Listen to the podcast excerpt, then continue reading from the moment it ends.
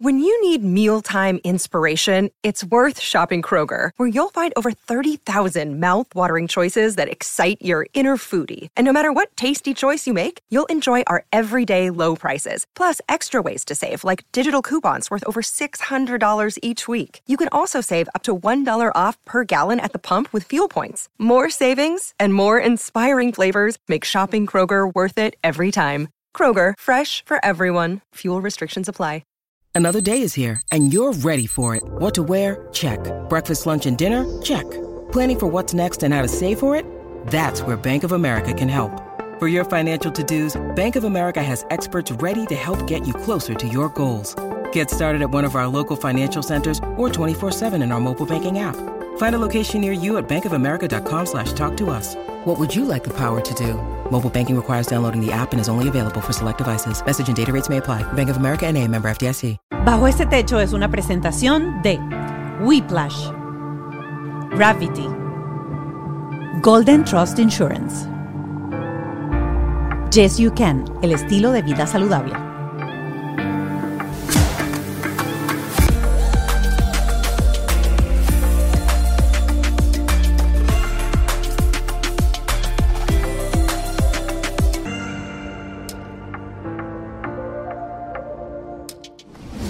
Gente linda, bienvenidos a Bajo este Techo. Hoy un episodio que yo estoy segura que les va a funcionar y les va a servir a todas las personas que están parentando y a las personas que piensan parentar en algún momento de la vida, porque no hay nada más complicado para un padre que dar un comando, que dar una dirección, que dar una orden y que esa orden se cumpla. Es decir, cómo lograr eliminar la resistencia para lograr la colaboración. Y al final con nuestros hijos, hasta que se nos van de la casa, lo que necesitamos es colaboración. Colaboración para todo, para que cumplan sus deberes, para que hagan esto, para que hagan lo otro, para hacer y, y tener una, una, vida en casa eh, armónica sin que haya esta guerra de titanes en donde al final lo único que hay es grito por un lado y grito por el otro porque nadie escucha a nadie.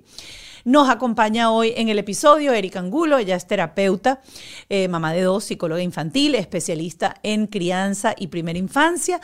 Además es licenciada en consejería en salud mental aquí en Estados Unidos y certificada en Synergetic Play Therapist.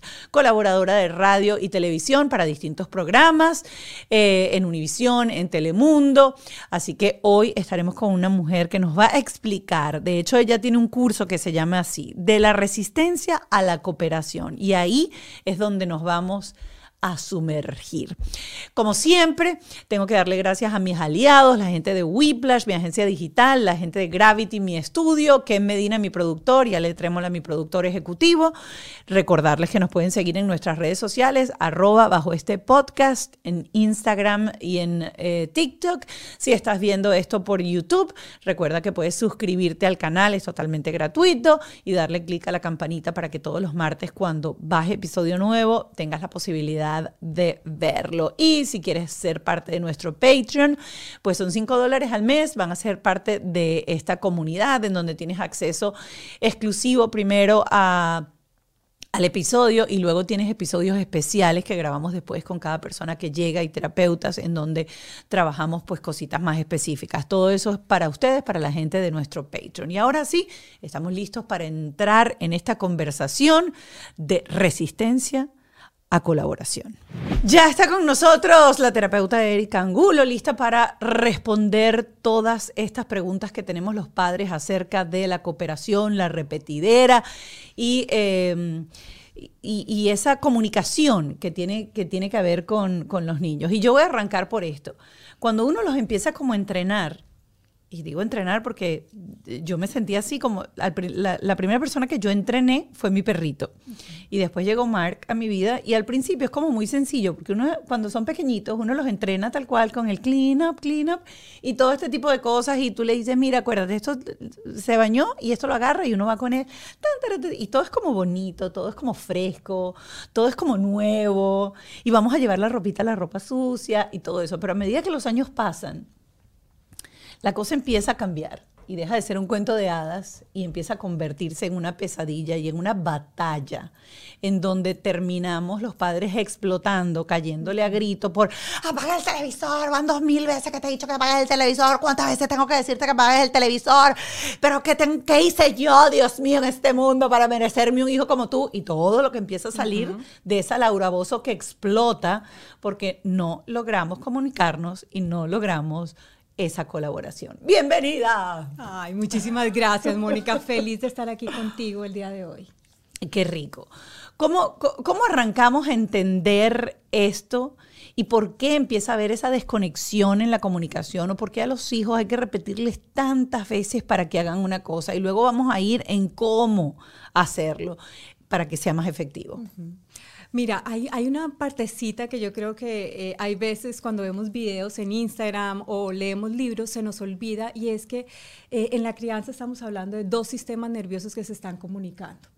Y entonces cuando esos sistemas nerviosos o de la mamá o del cuidador o del niño están hiper o hipoactivados, empiezan estas grandes eh, batallas o estas grandes interacciones donde puede haber mucho estrés y donde la comunicación se empieza, yo le digo a los padres, empieza como a nublar, ¿no?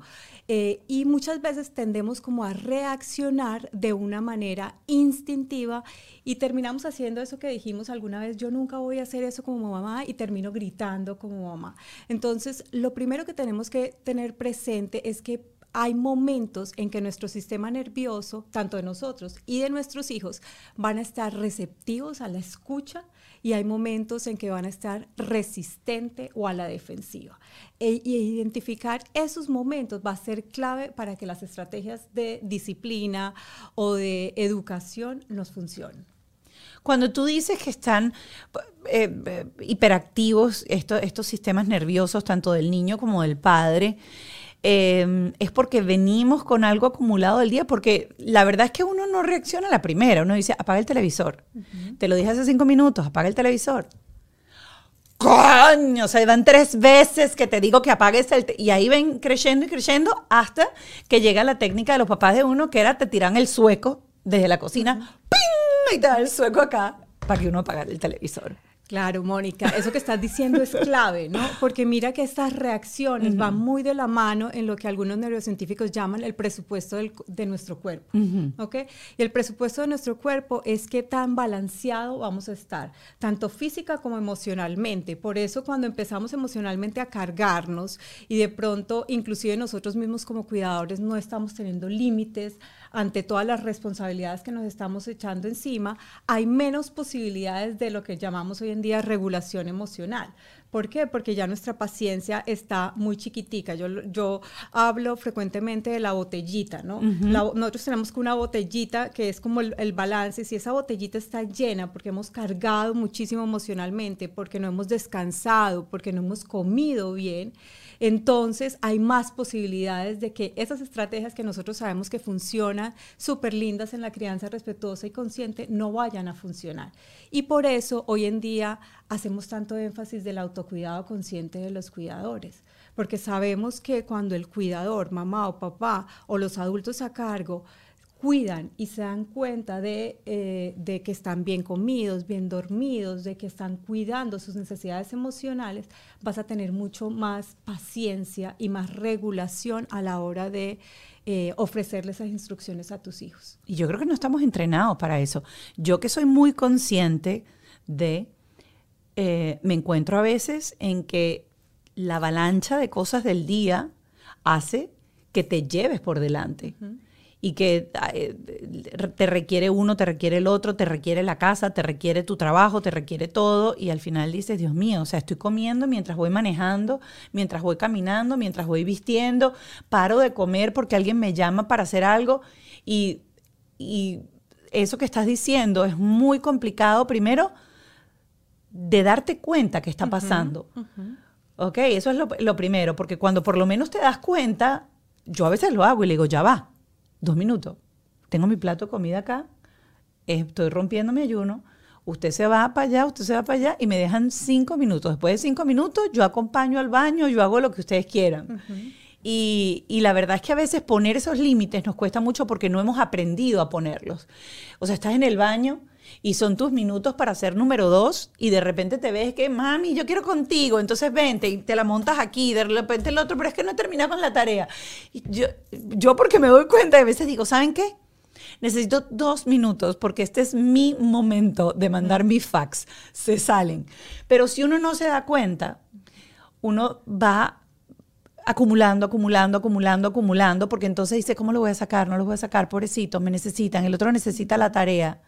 Y ese momento de conexión de uno con su cuerpo tampoco está. Sí, es, es muy cierto. Y, lo primero que, que, quiero normalizar un poco es que todos, en algo, todos los que somos padres en algún momento o en muchos momentos vamos a tener situaciones como esas. O sea, no hay tal cosa como, como que alguien que esté regulado todo el tiempo o disponible emocionalmente todo el tiempo.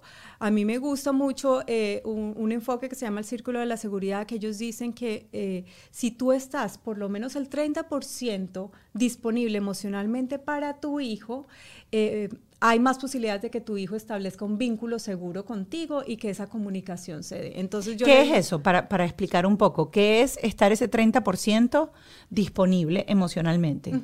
Que puedas escuchar a tu hijo, que tu hijo se sienta protegido física y emocionalmente, que cuando tu hijo de pronto necesita afecto o comida o dormida, tú lo puedas ir acompañando. ¿Por qué te digo esto? Porque hay veces eh, cuando empezamos a, escuchar sobre la crianza respetuosa, entonces las expectativas y la culpabilidad de, sobre todo las mamás, nos pasa más, eh, aumentaron muchísimo. Y yo digo que la culpa y las expectativas altas nos hacen mucho daño en grandes cantidades. Entonces hay que manejarla para saber que eh, yo le digo a los papás, cuando, cuando tú estás 100%, primero no hay cómo estar 100%, pero cuando estás muy alto, eh, disponible emocionalmente, muy probablemente te estás olvidando de ti.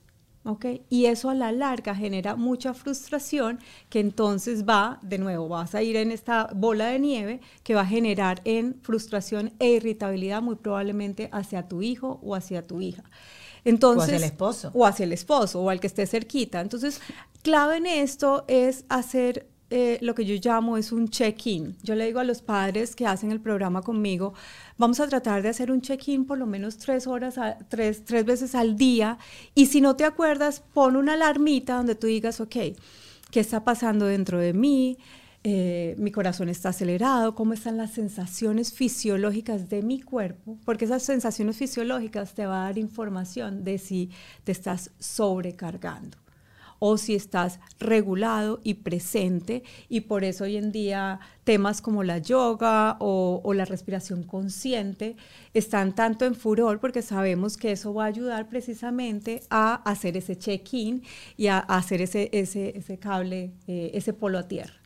Para entonces el adulto, en este caso, porque lo que hemos hablado hasta ahora es el adulto, esté regulado, por decirlo así, para enfrentar los retos normales de la crianza y no haya esa explosión, por ejemplo, o esa sobrereacción en donde por lo general está cargado de estrés, de violencia, de gritos, de maltrato, etcétera, y al final después viene entonces la culpa y viene, ay, me siento mal porque lo hice, no sé qué, y no llegas a lo que realmente queremos, que es esa eh, eliminar esa resistencia para lograr la cooperación, que por cierto es el, eh, es el título Resistencia y Cooperación, es el título de ese taller eh, que tienes, que se lo recomiendo a todos los padres, porque creo que esas son las herramientas básicas para empezar a caminar, para poder hacer llegar el contenido de lo que uno quiere, para poder conectar. Ya hablamos de la parte de el, del adulto.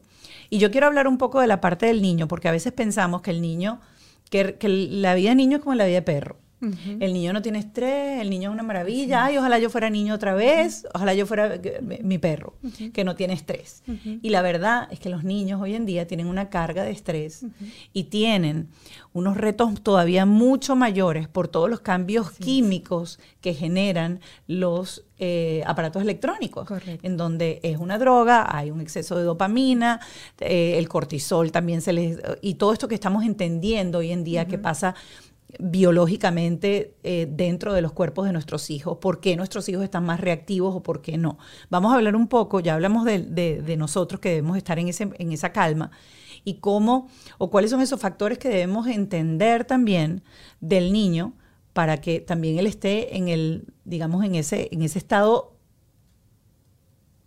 correcto, por decirlo así, o, ideal para que haya esa conexión? Mira, eh, yo hace un par de años entendí, y esto para mí me, me, cambió mi enfoque terapéutico y como mamá.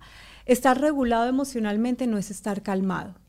Y eso, y para mí es como que un gran concepto. ¿Cómo porque, porque muchas veces pensamos y, hemos escuchado por muchos años de, eh, ok, cuando te acerques a dar esta instrucción tienes que estar calmado, o cuando el niño está haciendo pataleta tienes que estar calmado.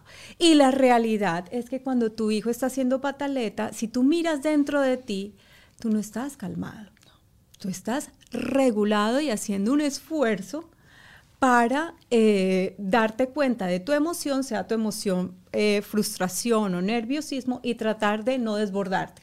Entonces, el estar regulado emocionalmente es precisamente notar qué es lo que está pasando en mi sistema nervioso, darle a mi sistema nervioso lo que necesita para no desbordarse. Entonces, básicamente es como esa conexión que tú tienes con tu cuerpo para no desbordarte emocionalmente. Entonces, sabiendo esto, ya sabes que, ok, no tengo que estar calmado. Yo, por ejemplo, cuando siento que mis niveles de, frustración están subiendo o, o, de estrés están subiendo, obviamente mis hijos ya están un poquito más grandes, yo les digo, yo empiezo en mi casa les digo, ¿saben qué? Hoy necesito que todos tengamos paciencia, me siento un poquito frustrado, empiezo a verbalizar lo que me está sucediendo para traer congruencia al ambiente. Y lo otro, eh, yendo un poco a la, pregunta que tú hacías, ¿no? Del estrés. Hoy en día los niños tienen muchos más desafíos que probablemente nosotros. Pero tenemos que entender que el estrés es la respuesta fisiológica y psicológica de nuestro cuerpo a una amenaza o un desafío. Y cuando entendemos esto, entonces nos damos cuenta de que los bebés también se estresan. Hoy, hoy en día sabemos, cuando tú dejas llorar a un niño por mucho tiempo, el bebé se estresa. ¿Ok? Y eso a la larga, y, si lo haces frecuentemente, puede desencadenar en lo que hoy día conocemos como estrés tóxico y traer otro tipo de consecuencias. Entonces, sabemos que lo que necesitamos es que el niño vaya a este punto de regulación, que sería como punto de balance, ¿no? Y que cuando están pequeñitos, Mónica, van a necesitar el acompañamiento de un adulto, es decir, en esos momentos en donde el niño está irritable, está de pronto tirando sus juguetes, está dando patadas, va a necesitar un adulto que le ofrezca eh, su acompañamiento o su voz o su, o su o un tono de voz, digamos, eh, tranquilo. ¿Para qué? Para decirle, ah, aquí estoy yo contigo y vas a salir de esta situación. Es decir, hay que entender que la auto, autorregulación está precedida por la corregulación, que es la compañía del adulto. Y es un proceso. Y con esto lo que quiero decir es que, claro, lo ideal es que empiece desde cuando está pequeñito, pero si un joven, digamos, de 12 años no recibió esta corregulación, entonces es probable que su autorregulación este, se le vaya a dificultar. ¿ok?, eh, entonces, básicamente es, vamos a necesitar que eh, la compañía de ese adulto para ayudar a que nuestro hijo se balancee emocionalmente. Y eso no quiere decir que es una de las grandes preocupaciones de, de los padres, eso no quiere decir que toda la vida tú vas a necesitar entonces estar acompañando a tu hijo para que él se regule emocionalmente. Lo que hoy en día sabemos es que el niño va a interiorizar ese mensaje y eventualmente el niño lo va a poder hacer por sí solo. E inclusive los adultos algunas veces necesitamos de otro adulto que nos ayude a regularnos emocionalmente. Quiero, quiero hacerte esta pregunta porque creo que nosotros estamos en un, la generación de nosotros, estamos en, en un periodo de mucho cambio, de mucha nueva información, eh, donde la neurociencia está cada día dándonos datos más interesantes de cómo funciona nuestro cuerpo, de cómo se coordina nuestro cuerpo, cosas que antes pensábamos que era sencillamente un berrinche, hoy sabemos que el lóbulo frontal, el córtex todavía no está desarrollado y hay que entenderlo y entonces ya no viene el golpe, te voy a dar bien duro para que llores de verdad, sino ya el padre de hoy en día entiende que eso que está pasando no lo está haciendo a propósito, no lo está haciendo contra ti, es sencillamente su cerebro que está tratando de nivelarse. Para esa gente que todavía piensa en la chancleta, en el te dejo llorar, porque es que así va a aprender a que se tiene que callar y, y se tiene que dormir a la hora que se tiene que dormir y todo este tipo de cosas que hoy en día quienes buscamos información empezamos a entender el daño a futuro que les estamos haciendo a, a- a estas generaciones si no cambiamos, que son los daños que tenemos nosotros y las heridas que tenemos nosotros todo esto que estamos haciendo hoy en día, no me quiero ir a criticar lo que hacían los anteriores, sino todo esto que estamos haciendo hoy en día, cómo repercute en la salud mental de estos niños que algún día van a ser adultos, para que los adultos de hoy en día que todavía no entienden que estamos sanando traumas y que quizás muchas reacciones y muchos triggers que tenemos es precisamente por todo esto que nos pasó en nuestra infancia, están mejorando. Mira, eh, antes de responderte esa pregunta, quiero, digamos, utilizar una frase de, un neurocientífico que dice que eh, si el niño pudiera portarse bien, lo va a hacer. E igualmente, si los padres eh, tuviéramos la información eh, para hacerlo de otra manera, también lo vamos a hacer. Entonces, eh, muchos padres todavía utilizan este tipo de crianza porque no tienen la información o porque precisamente sus heridas o traumas son tan dolorosas que no les permite ver eh, otra manera, otra perspectiva de O sea, hacer. que, por ejemplo, la gente que dice, no, a mí me dieron golpe, a mí me encerraron, a mí me hicieron eso y yo estoy bien, es que esas heridas han sido tan dolorosas o tan traumáticas. o tan traumáticas que por eso es que pueden decir que eso funcionó y por eso son... Claro, son medidas adaptativas, Ok. ¿no? Son medidas adaptativas de protección. Entonces es un poco, yo no voy a entrar ahí, porque entrar ahí es muy doloroso. Mejor lo hago como yo lo sé, porque los que hemos hecho terapia sabemos que, que la terapia trae mucha sanación, pero también es muy confrontativa, ¿no? Y hay que ser como muy valiente para hacer terapia o para hacer este tipo de procesos. Entonces, no todas las personas tienen las herramientas o las posibilidades emocionales para entrar e indagar en, eso que les hizo falta, ¿ok? Y que de pronto lo quieren hacer diferente.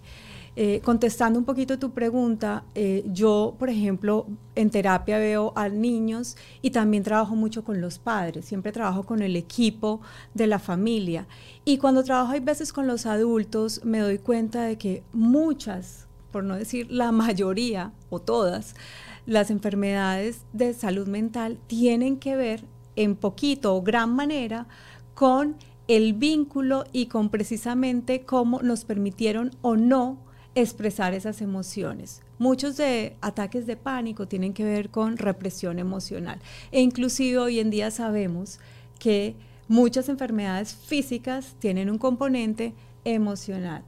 Eh, que no teníamos los estudios antes, pero que hoy nos damos cuenta de que todo ese, eh, el uso de, de, castigos punitivos o de castigos físicos, tiene muchísimas consecuencias a nivel de salud mental. Estamos hablando de ansiedad, de depresión, de ataques de pánico eh, y de ahí en adelante. Ok, ahora vamos un poco a, a, a, poner en práctica con ejemplo y gestionar esto de la resistencia y la cooperación. Hay una edad en donde el niño empieza un cambio y empieza una resistencia que es, no sé, autónoma de ese ser o algo pasa que cambian, porque yo sí siento que hay un cambio, claro. que empieza una edad en donde la resistencia se hace presente, o sea, siento que antes no había resistencia y hay una edad en donde empieza a haber resistencia. A veces uno necesita un amigo con quien hablar y a veces necesitamos alguien que nos diga si lo estamos haciendo bien en la vida, si nuestro negocio digital va por buen camino o si quizás tenemos que invertir más en publicidad o al contrario meter un freno de mano, reestructurar ciertas cositas y luego lanzarse con todo. Porque todos esos pequeños detalles o todos esos pequeños errores te hacen perder dinero, no esperes más y entra en whiplash.com si ya tienes camino recorrido o estás empezando de cero pero no importa.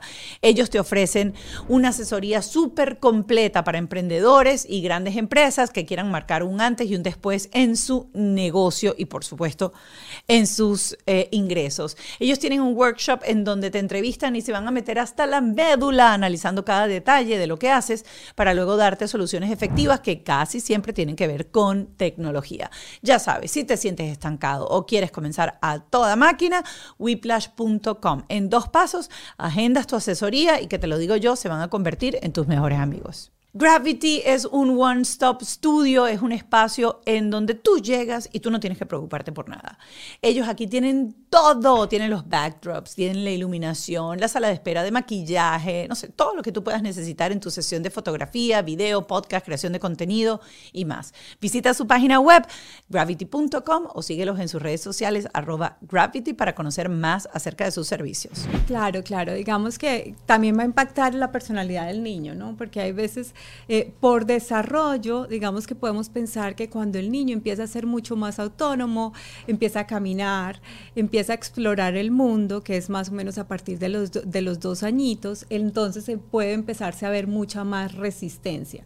¿Por qué? Porque el niño se da cuenta que es un ser individual a mamá o a papá y entonces pues quiere eh, llevar, digamos, su voluntad, explorar, eh, le va a costar un poquito más las transiciones, le va a costar un poquito más la rutina, empieza a darse cuenta de que sus comportamientos impactan la respuesta de papá o mamá. Entonces ahí, ahí empieza a ver, por eso tú decías, ok, al principio como que todo era eh, mucho más suavecito y de repente empieza a haber esta resistencia porque empieza la individualización del ser, humano.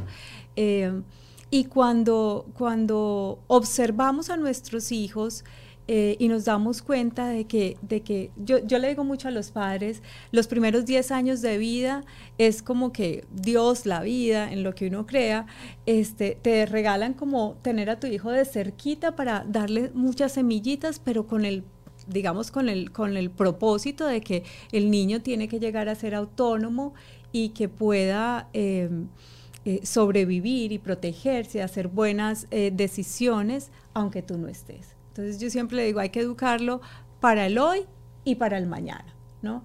Eh, y cuando tú puedes observar ahí, entonces empiezas a, digamos, a, a, enamorarte o a verlo de otra manera, de que tu, tu hijo también parte del respeto es darte cuenta que tu hijo es diferente eh, a ti. Y por eso en el programa hablamos de cooperación y no de obediencia, porque estamos, estamos, digamos, haciendo énfasis en que la cooperación implica que yo escucho al niño, escucho las necesidades, aunque el adulto en algunos momentos o en varios momentos, dependiendo el, la edad del niño, tenga que hacerse a cargo de la situación. Ahora, cuando pones esas dos, eh, esas dos variantes, eh, que es obediencia y cooperación, em, yo entiendo que para la obediencia tiene que haber un comando, tiene que haber un, mandato y que ese mandato debe ser cumplido, punto, sí o sí. Y en la cooperación es como diferente, pero lo cierto es que el adulto dentro de la casa es uno y cuando esa cooperación tiene que ver con los horarios de ir a dormir o las tareas que poco a poco se les va dando, ahora te toca botar la basura, ahora este año te va a tocar botar la basura y hacer esta otra cosa, ahora después que te vistes ya eres grande, la ropa sucia ya no la tiene que llevar mamá, la tienes que llevar tú mismo. Obviamente eso uno busca cooperación, pero al final eso es un mandato. Claro, es una, es una instrucción, digamos. Ah, instrucción, es una instrucción en donde tú estás escuchando al niño y donde por eso te decía, va a ser muy importante que los adultos sepamos, porque ahí es donde, donde muchas veces la crianza respetuosa se distorsiona, ¿no? Entender que los adultos estamos a cargo de la situación y que además tu hijo necesita que tú estés a cargo de la situación. La gran diferencia es que en la cooperación vamos a mostrarle al niño el, el por qué el llevar una rutina va a ser beneficioso para, para él y para todos. Es decir, vamos a escuchar al niño y vamos a mostrarle el propósito de por qué estamos haciendo eh, la rutina o por qué estamos estableciendo un límite. Eh, y ahí va a estar la diferencia. No es como eh, vas a hacer, no sé, vas a arreglar el cuarto porque yo lo digo y punto, y no quiero que me digas más nada. Es el arreglar el cuarto va a traer orden para ti, vas a poder estudiar mejor y vamos a escuchar al niño. Entonces ahí es, es, tiene que ver con el enfoque y la metodología que tú vas a utilizar a la hora de dar esta instrucción. Ok, eso suena bellísimo.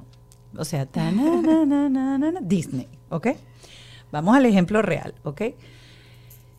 Yo me considero que yo sigo el manual bastante al pie de la letra y trato de pegarme. De hecho, incluso eh, cada año en mi casa se hace como una revisión de las tareas en mesa de condominio, como yo llamo, para que cada quien también aporte y diga, yo quiero hacer esto, yo prefiero hacer esto en vez de hacer esto, y se ponen y se escriben las cosas.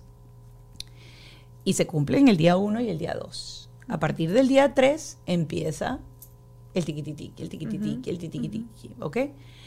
Eh, ¿Por qué pasa eso? O sea, ¿cuánto hay que batallar? ¿Cuánto hay que repetir? Porque si ciertamente se escucha y si ciertamente se, se, habla, yo también entiendo que para el niño es más divertido como niño estar sentado en el televisor o bajar con la pelota que pensar en su mente que tengo que recoger la ropa sucia y llevarla al cesto de la ropa sucia o ya son las 6 de la tarde, ya terminó, ahora me toca llevar eh, la basura del recycling al recycling y el otro ahí em, sin refunfuñar y sin nada porque yo lo escogí y porque a mí me tocó. Entonces, imagínate si yo lo hago de esa manera y me enfrento al reto de que se vuelve una confrontación y a veces patalea y a veces pone mala cara y a veces esto. ¿Qué pasa cuando de paso es ni siquiera eso, sino es súper arbitrario y pedido de mala gana?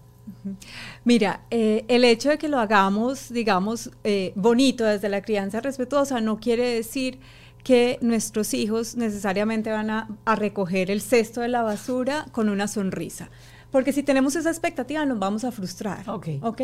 Entonces yo siempre le digo a los padres, contenemos la emoción y establecemos el límite. Es decir, el límite es, mi amor, el acuerdo es que tienes que recoger eh, la ropa. Y hay acuerdos que son negociables y hay acuerdos que no son negociables.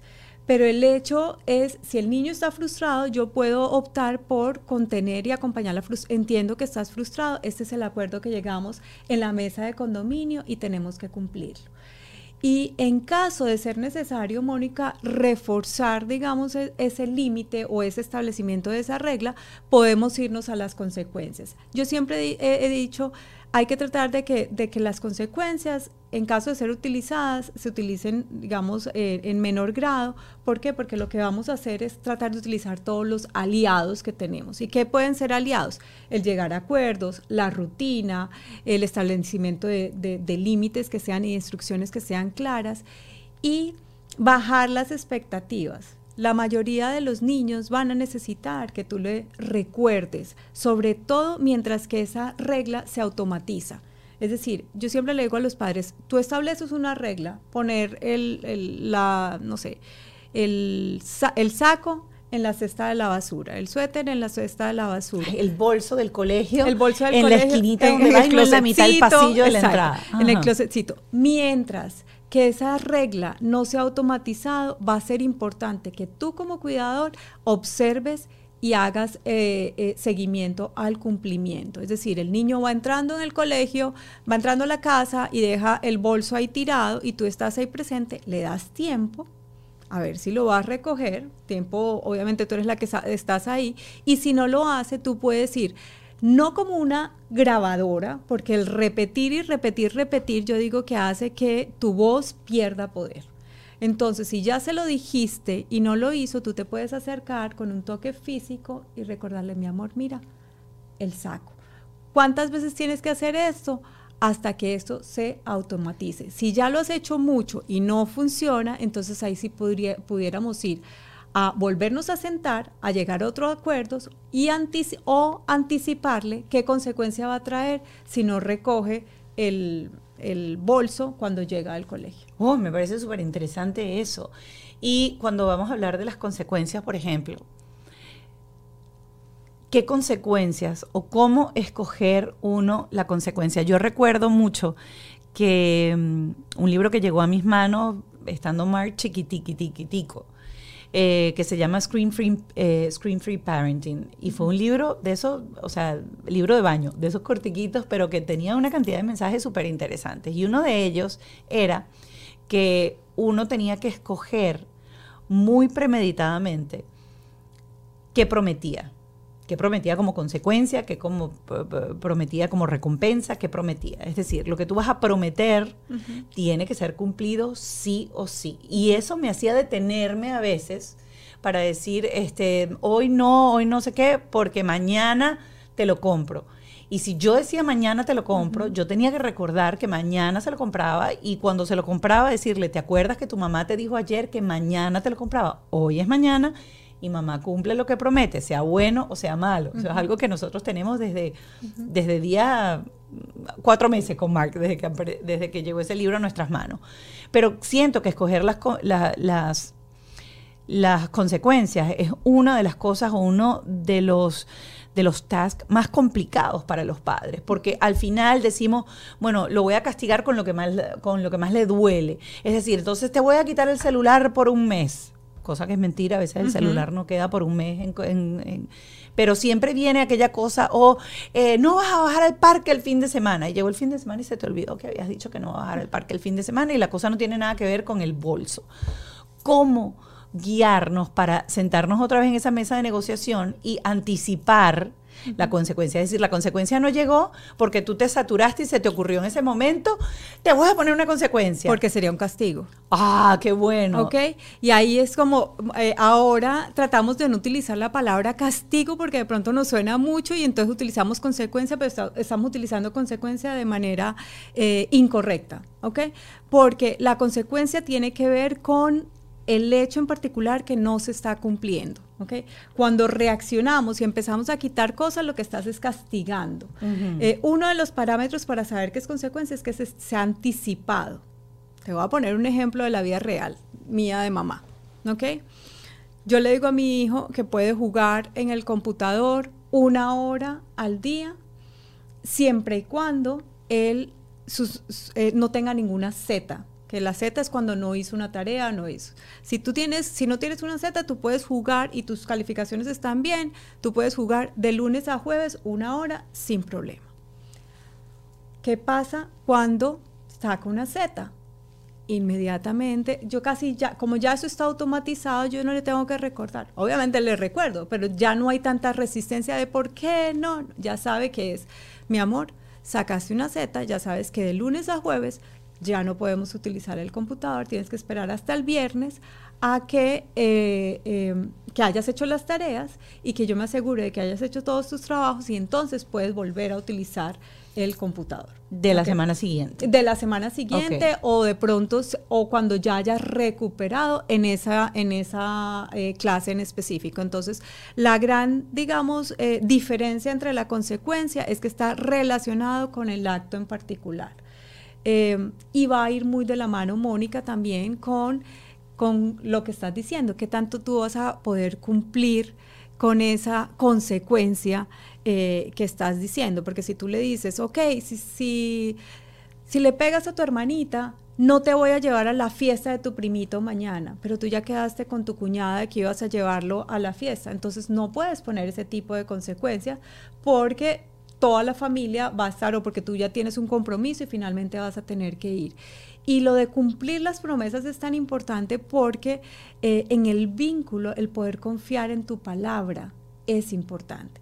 Entonces, el confiar en tu palabra está tanto en, en lo que te dije que iba a pasar, que fuera bueno, como en lo que te dije que iba a pasar, que tenía eh, un impacto negativo de pronto eh, para ti. Pero es un poco eh, dejarle el mensaje al niño de que cuando mamá o papá habla, pues se cumple, sea positivo o sea negativo para ellos.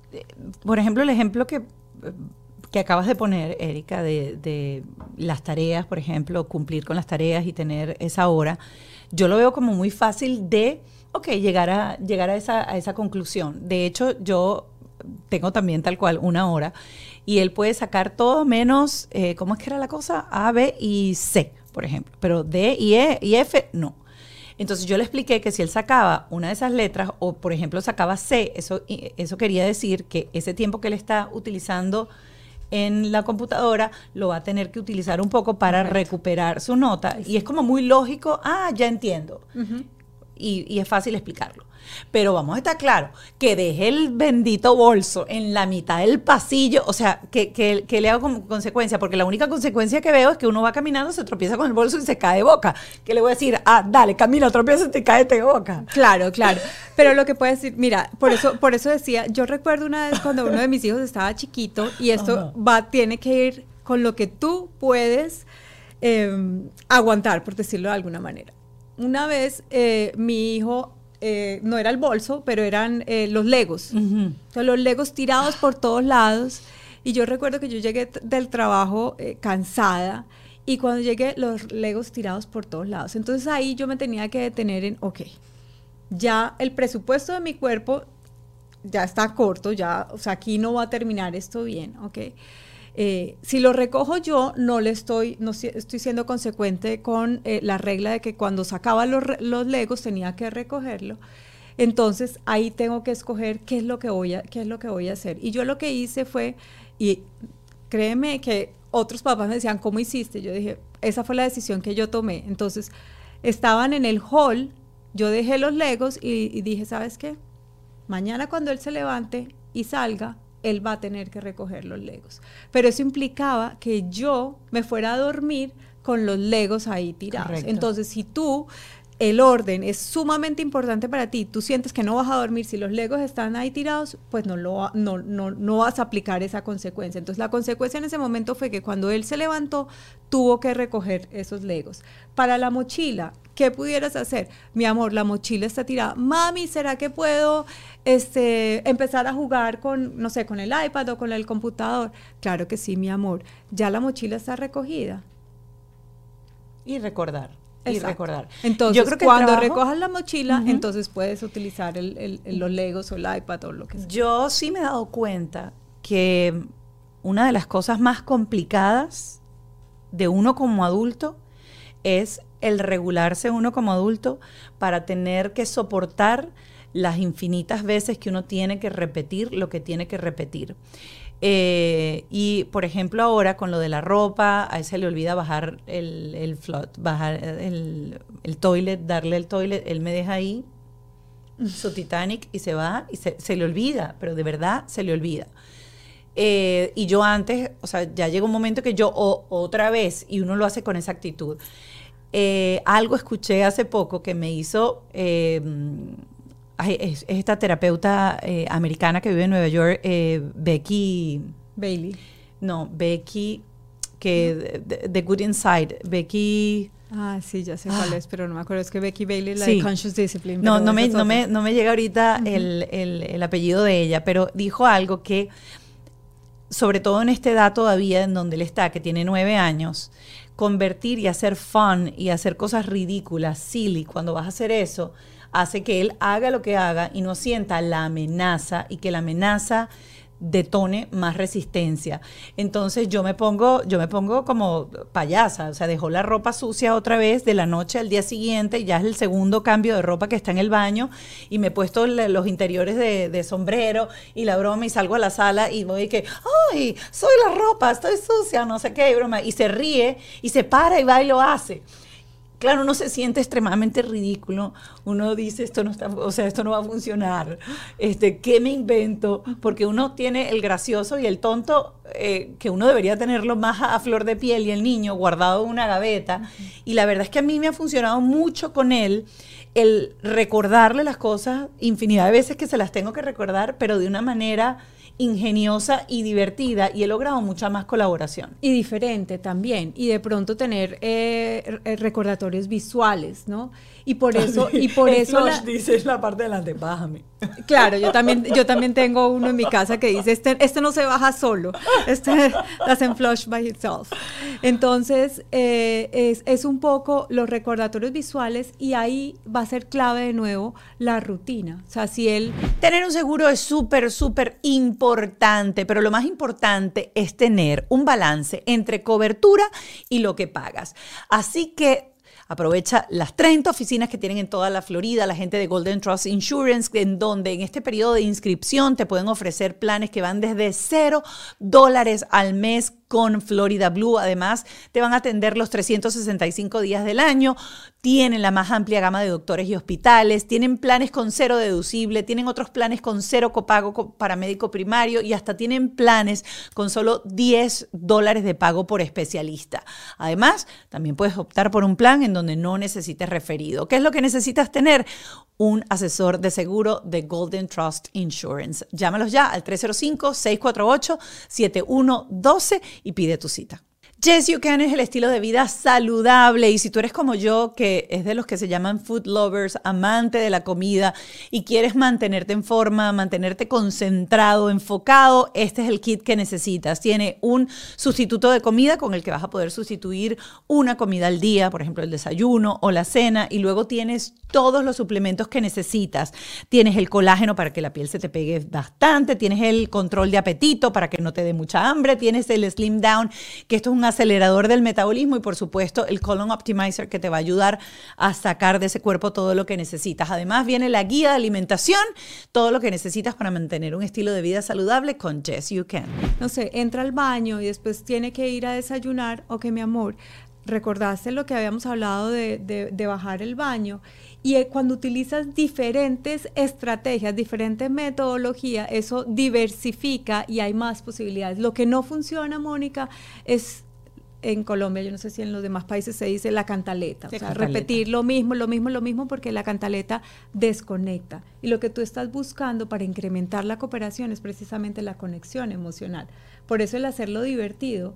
Piensa en cuando uno iba a una clase donde todo era como la misma repetición, uno se aislaba pero cuando era un profesor divertido, uno conectaba y habíamos posibilidades de uno eh, aprender. Entonces por ahí va la cosa, entendiendo que no todas las mamás son divertidas o quieren ser divertidas o quieren estar jugando, entonces para eso están los otros aliados, ¿no? Como puede ser este, los límites claros, el llegar a acuerdos, el sentarte, hablar con él. ¿Cómo te sentirías tú si entraras al baño y encontraras ahí el, el submarino que yo me estoy encontrando o que tu hermana le encontrara? O sea, porque sobre todo cuando están más grandecitos, el ayudarlos también a reflexionar. A veces pensamos que ellos no lo pueden hacer. Entonces, a mí me funciona mucho eh, invitarlos a que se miren, a cómo, cómo se sentirían eh, ellos cuando eh, entra al baño. Mis hijos, por ejemplo, tienen que compartir el baño con la hermana, entonces yo siempre los pongo, ok, ¿qué es lo que tú esperas del baño? Ok, ¿cómo te sientes tú cuando, no sé, tu hermana no baja al baño, tu hermano no baja al baño?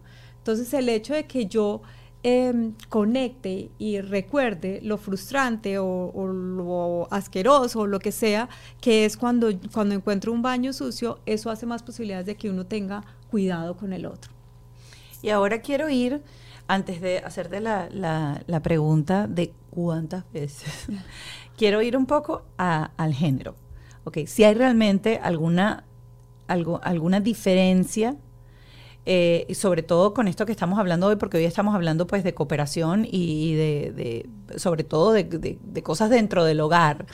Eh, vi el otro día una conversación en donde uno de los psicólogos que estaba hablando estaba explicando que hay un estudio muy reciente que eh, en donde decían que el clutter, es decir, el, zaperoco, las cosas aglutinadas, el desorden, eh, altera el cortisol en el cerebro femenino. Ah. ¿Ok? Que ese mismo desorden no altera generalmente el cortisol en el cerebro masculino. ¿Ok? Mm. Y esto lo estaban haciendo sobre todo en, parejas, era, era un estudio de parejas. Y luego lo que sí alteraba el cortisol en el cerebro masculino era el reclamo de la mujer por hacer una acción que tiene que ver con organizar, limpiar y ordenar. Cuando yo dije eso, dije, papá Dios, es que está, está listo. O sea, es como que porque cerebralmente yo sí me he dado cuenta que mi hija está más pendiente de recoger cosas, por ejemplo, y tiene tres años, y tú la ves jugando y esto va aquí y esto va allá, y el, varón le puede pasar por encima a algo y no lo ve. Y lo llevas a la edad de nosotros, ya gente crecida, y tú escuchas entre todas las mujeres, es que mi esposo no ve, la toalla puede estar tirada en el piso y él le salta la toalla y ya está, y yo veo la toalla y digo, pero de verdad no vio la toalla, y es que no la ven.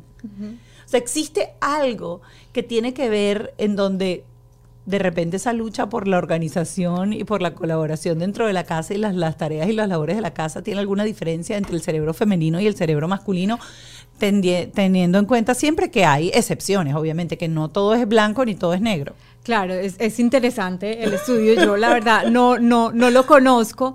Eh, pensaría que, y tiene que ver mucho con la personalidad, ¿no? Porque eh, yo tengo casos en, en, donde estoy trabajando con los padres y es al contrario, ¿no? Eh, sin embargo, pensaría yo que las mujeres somos como mucho más detallistas, ¿no? mucho más atentas al detalle y los hombres mucho más general. Y por eso puede que no le den atención al vaso que está, digamos, en, la mitad de, del cuarto, pero realmente no, no conozco. Eh, eso me pareció muy, muy divertido. Es interesante. No, no, no lo he corroborado, porque tú sabes que también todo lo que uno ve en internet, uno tiene que ir a la fuente, de la fuente, de la fuente, de la fuente, para saber si alguien lo inventó y si es algo cierto o no, pero me llamó muchísimo la atención. O si el estudio lo hizo en la casa de él. o si el estudio lo hizo en la casa de él. Y ahora voy con esto. ¿Cuántas veces hay que repetir? ¿Cuántas? Mira, es importante que sepamos, ¿ok? Que mientras que estamos estableciendo una regla, el niño, sobre todo cuando están pequeños, Mónica, porque el lóbulo frontal, cuando que está inmaduro, cuando están pequeñitos, dos o tres años, ellos van a necesitar de esa repetición para captar la información.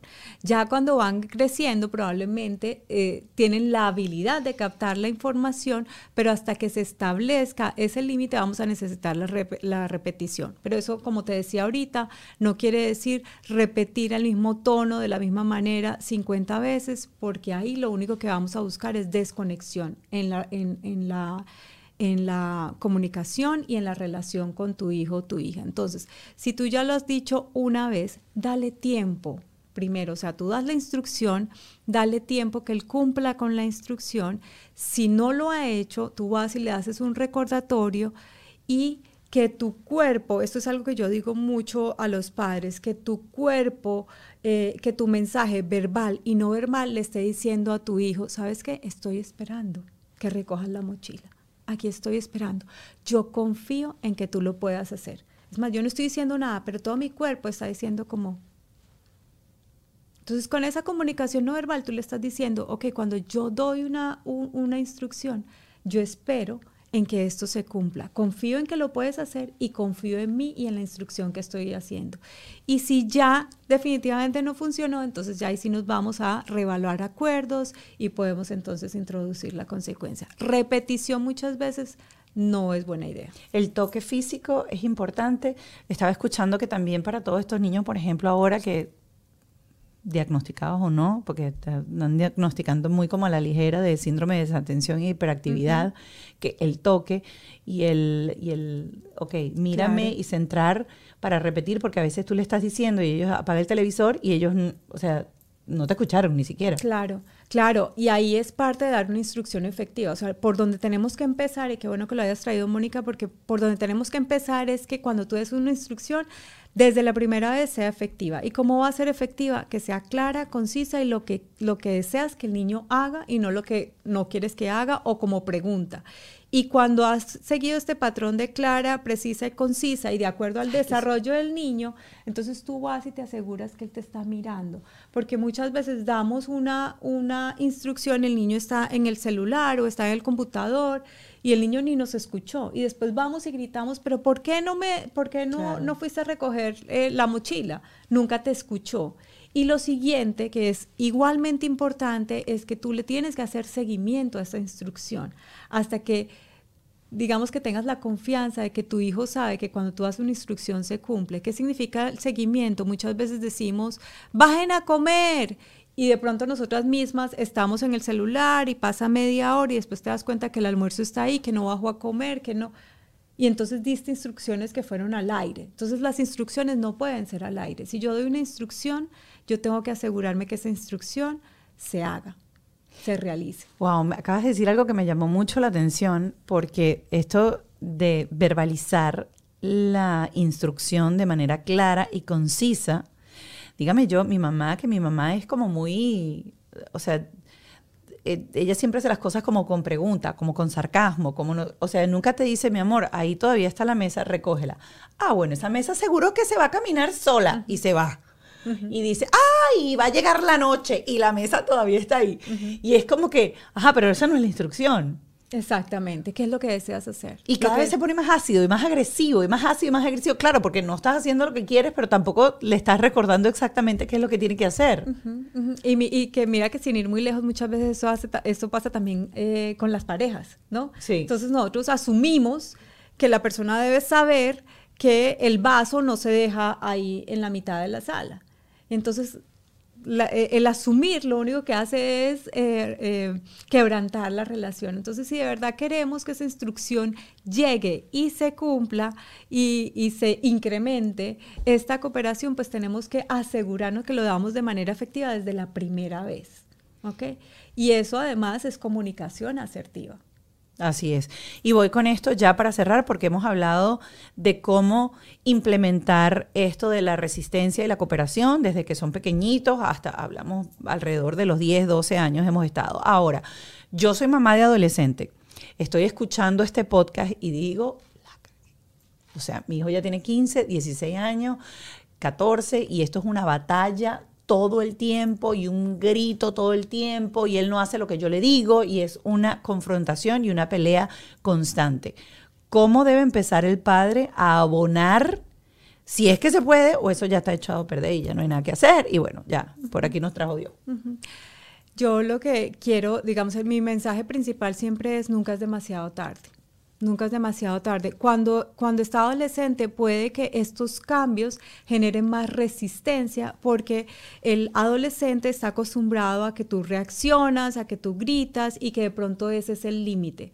Entonces, em, él va a necesitar, uno, verte cierta consistencia para saber si esta vez sí es verdad que no lo vas a terminar gritando, que no lo vas a terminar amenazando, eh, y va a estar buscando, digamos, a que tú llegues al límite, y si no llegas al límite, tiene que ver, ok, esto como que de verdad va a cambiar. el primer paso es darte cuenta, darte cuenta de que sabes que por ahí no vamos a, llegar a, a tener esta relación que anhelamos y puedes inclusive acercarte a tu hijo y decirle, sabes qué, me he dado cuenta que nuestra relación está quebrantada, que no estamos y quiero hacerlo diferente. Recordando que aunque sea adolescente, dos cosas. Uno, tú eres el adulto y dos, tu hijo quiere estar cerca de ti, aunque a veces no parezca. ¿Ok? Eso es, eso es verdad. Eso lo aprendí también. Hay un libro buenísimo y se los he recomendado aquí. No me acuerdo nunca el título en español. Se llama How to Talk uh, to teens so they listen and how to listen so they can talk.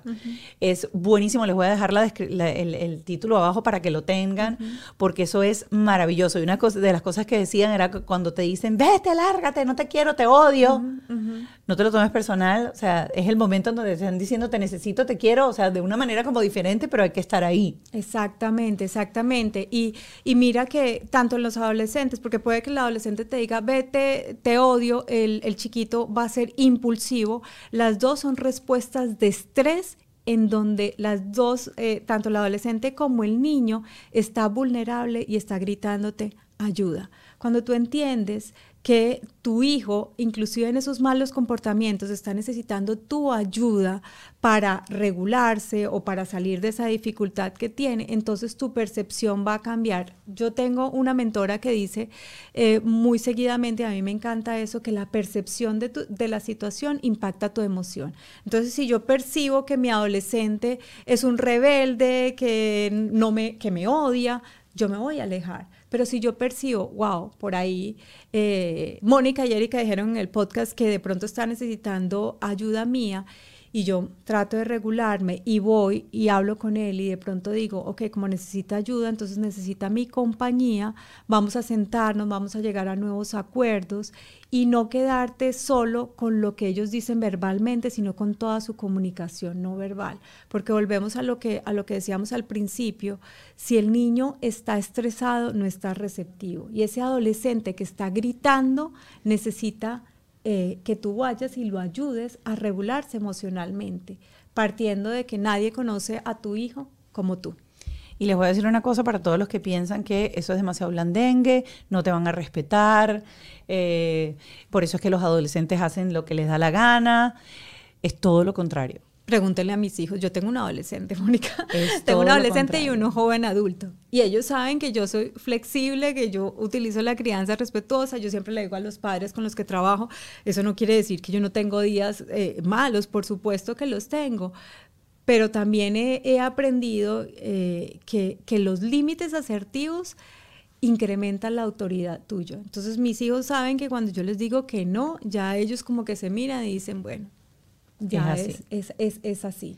Pero, la inteligencia emocional eh, se, incrementa significativamente. Pero hay conexión, hay cariño, hay amor y yo creo que cuando empieza esa violencia y esa, y esa desconexión, al final lo que genera es una ruptura en la conexión emocional entre el adolescente o el niño y el adulto. Y el hecho de que te tenga miedo o el que te tenga, eso no es una conexión emocional segura, eso no es una conexión emocional fuerte y duradera para que el día en que él tenga un problema grande o que tenga un reto o tenga algo, seas tú esa persona a la que él diga, bueno, el, primer puerto al que voy a tocar es esta persona. Erika, gracias por esta conversación, qué maravilla. De aquí se abrió otra después para adolescentes, porque es que después que leí ese libro, hoy, después de que leí ese libro, tengo como una serie de notas y quiero hacer un programa específico para, adolescentes y que tiene que ver precisamente con conexión, con eso, cómo hablar para que los adolescentes escuchen y cómo escuchar para abrir la puerta para que los adolescentes te hablen. Eso va a quedar pendiente, ya vas a ver. Eh, si la quieren seguir, arroba terapeuta.ericaangulo tiene un curso súper interesante que se llama Resistencia y Cooperación. De la resistencia. De la resistencia. A la cooperación y ahí lo que trabajamos es el desarrollo de las habilidades parentales. Entonces no importa si tu hijo tiene dos años o tiene diez años o quince, la idea es que tú puedas leer el sistema nervioso de tu hijo para ayudarlo a regular y entonces esas instrucciones puedan ser efectivas e incrementar la cooperación y la resiliencia en casa. Así es. Un millón de gracias por haberme acompañado. Qué rico. Nos habíamos visto siempre como que, o habíamos tenido conversaciones largas digitales, nunca así en persona. Eh, como siempre, nosotros nos vamos a ir al Patreon. Vamos a estar respondiendo preguntas de nuestros seguidores, preguntas que lancé a través de mi Instagram, casos específicos para darles una ayudadita y una mano para que esta comunicación y esta conexión entre ustedes y sus hijos sea mucho mejor. Gracias, Erika. No, gracias, Mónica, por la invitación. Bajo este techo fue una presentación de Whiplash, Gravity, Golden Trust Insurance, Yes You Can, el estilo de vida saludable.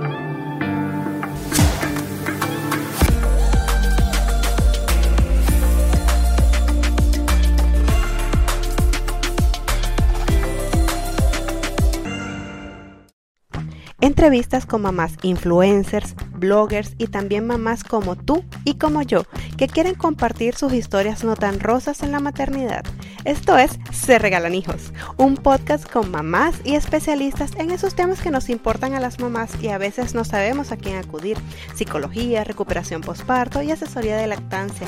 Definitivamente vamos a estar más conectadas que nunca en Se Regalan Hijos. Estaremos más informadas de todo lo que representa la maternidad real. Soy Sandra, mamá de tres. Escucha Se Regalan Hijos en cualquier plataforma de podcast. Step into the world of power, loyalty and luck. I'm gonna make him an offer he can't refuse. With family, cannolis and spins mean everything. Now, you wanna get mixed up in the family business. Introducing The Godfather at ChumbaCasino.com. Test your luck in the shadowy world of The Godfather slot. Someday I will call upon you to do a service for me. Play the Godfather now at ChumbaCasino.com. Welcome to the family. No purchase necessary. VGW Group. Void where prohibited by law. 18 plus. Terms and conditions apply.